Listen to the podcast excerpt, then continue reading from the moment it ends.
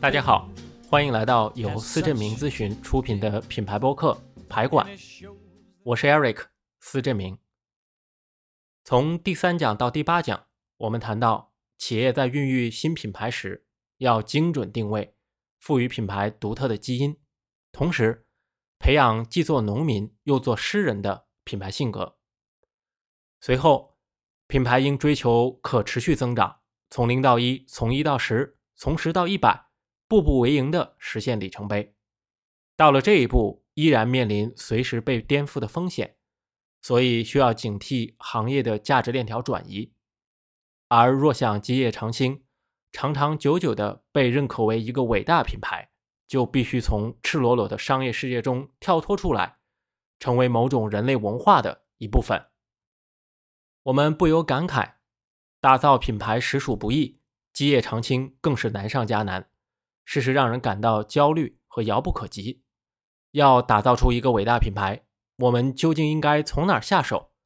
伟大品牌是否有一些共性，能使我们按图索骥，提高成功的概率呢？在接下来的节目中，我们将探讨伟大品牌的五个共性。今天我们进入第一个共性。疯狂粉丝，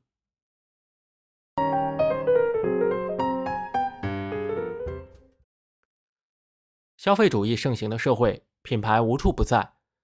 每个人在生活中会接触成百上千个品牌。让我们来做个大胆的假设游戏：假设你身边的某些品牌关门倒闭，从此消失，不再能被拥有，你会在意甚至难过吗？对于大部分品牌，可能你并不会太在意，因为这些品牌在你心里谈不上丝毫感情，不过是个明码标价的产品而已。他们今日破产也好，明天重新开张也罢，都和你没有太大的关系。如果不是被告知，或者刷新闻无意中看到，你甚至根本不会知道他们已经破产倒闭。对于一小部分品牌，你可能会纳闷。前两天你还刚在他的店里补了几个经常买的产品，怎么突然就破产了呢？这个牌子的离去勾起你的一段往事，让你想到一些人、一些事。或许你也可能开始掂量，以后买不到它，该买哪个牌子做替代。不过，这种心情也不会持续太久。这些牌子破产倒闭。会让你停下来缅怀片刻，但对你来说已不是什么大事。他们就像过客一样翻篇了。极个别品牌破产的消息能把你从椅子上拽起来，激起强烈的情感波动。你甚至会去参与拯救这个品牌的活动。你心里明白，它对你来说不仅是某个商品，更有着一份情感连接。这种连接像友谊、亲情一样，在过去让你感到过安心，带给你过快乐，启发你过灵感。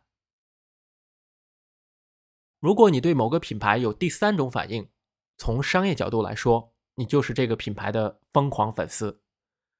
像可口可乐、星巴克、宜家、苹果、哈雷戴维森这样的品牌，如果从地球上消失，会有一大批人难过。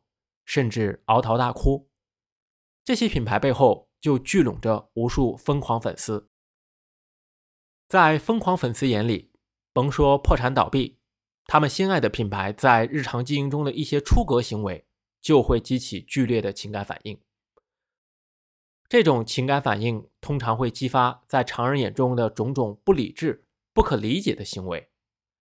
一九八五年，为了抵抗势头猛进的百事可乐。可口可乐公司向市场正式宣布推出新口味的可口可乐，老口味的可乐正式推出历史舞台。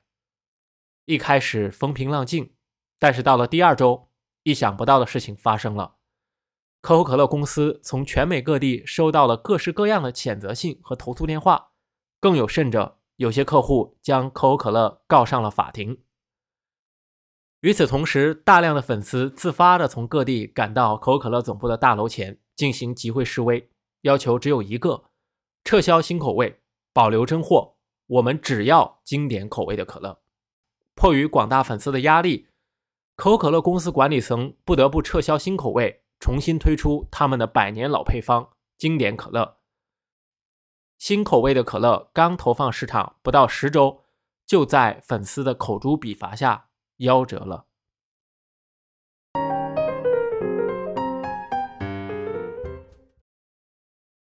被誉为硅谷精神教父的凯文·凯利有个观点：要成为一名成功的创造者，你不需要数百万粉丝。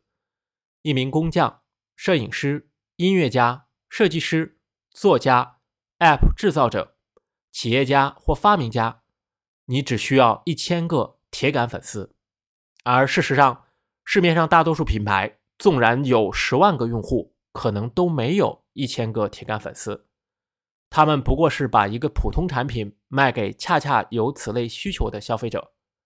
消费者在使用产品时是无意识的，就像使用一次性筷子一样，用完即丢进垃圾桶，没有情感上的连接和依赖。而疯狂粉丝则不同，他们对于品牌有着不可替代的作用。疯狂粉丝持续消费，为品牌提供长期稳定支持，同时。疯狂粉丝是品牌最好的代言人，不仅免费，而且具有强大的说服力和带货效果。更有甚者，会在品牌危难时刻挺身而出，雪中送炭。他们会为自己钟爱的品牌辩护，会用真金白银提供消费支持。即使品牌在遭受经营困境或破产清算时，因为有大量狂热粉丝的存在，也更容易获得新的资金和投资者。英伦跑车品牌阿斯顿马丁在过去一百年中经营不善是常事，曾七次遭受破产清算。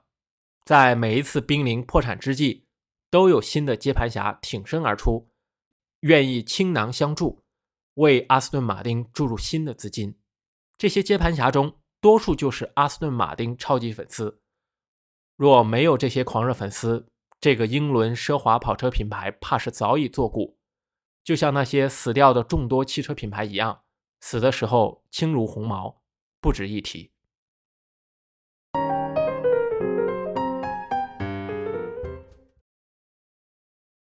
每个用户都是脆弱的个体，现代社会的存在主义危机笼罩着每一个人，即使是成年人，内心也像孩子一般，希望得到鼓励、呵护、认同和爱，因为压力、无助、焦虑和不确定性。充满日常生活，所以要想俘获人心，品牌需要在产品功能和美感的基础之上，满足用户的精神需求。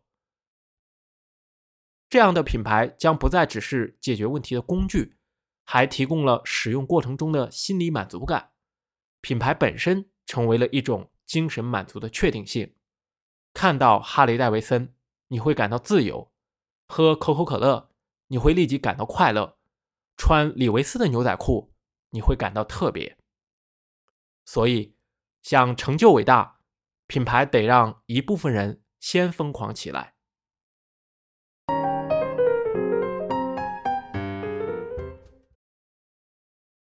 在下一集，我们将讨论伟大品牌的第二个共性——地域特色。欢迎关注我的微信公众号“司振明咨询”，继续收听。司是公司的司。振兴的振，明天的明，在那里你可以看到更多品牌知识、方法与案例。我是 Eric 司振明，在排馆和你畅聊品牌。我们下期再见。Not that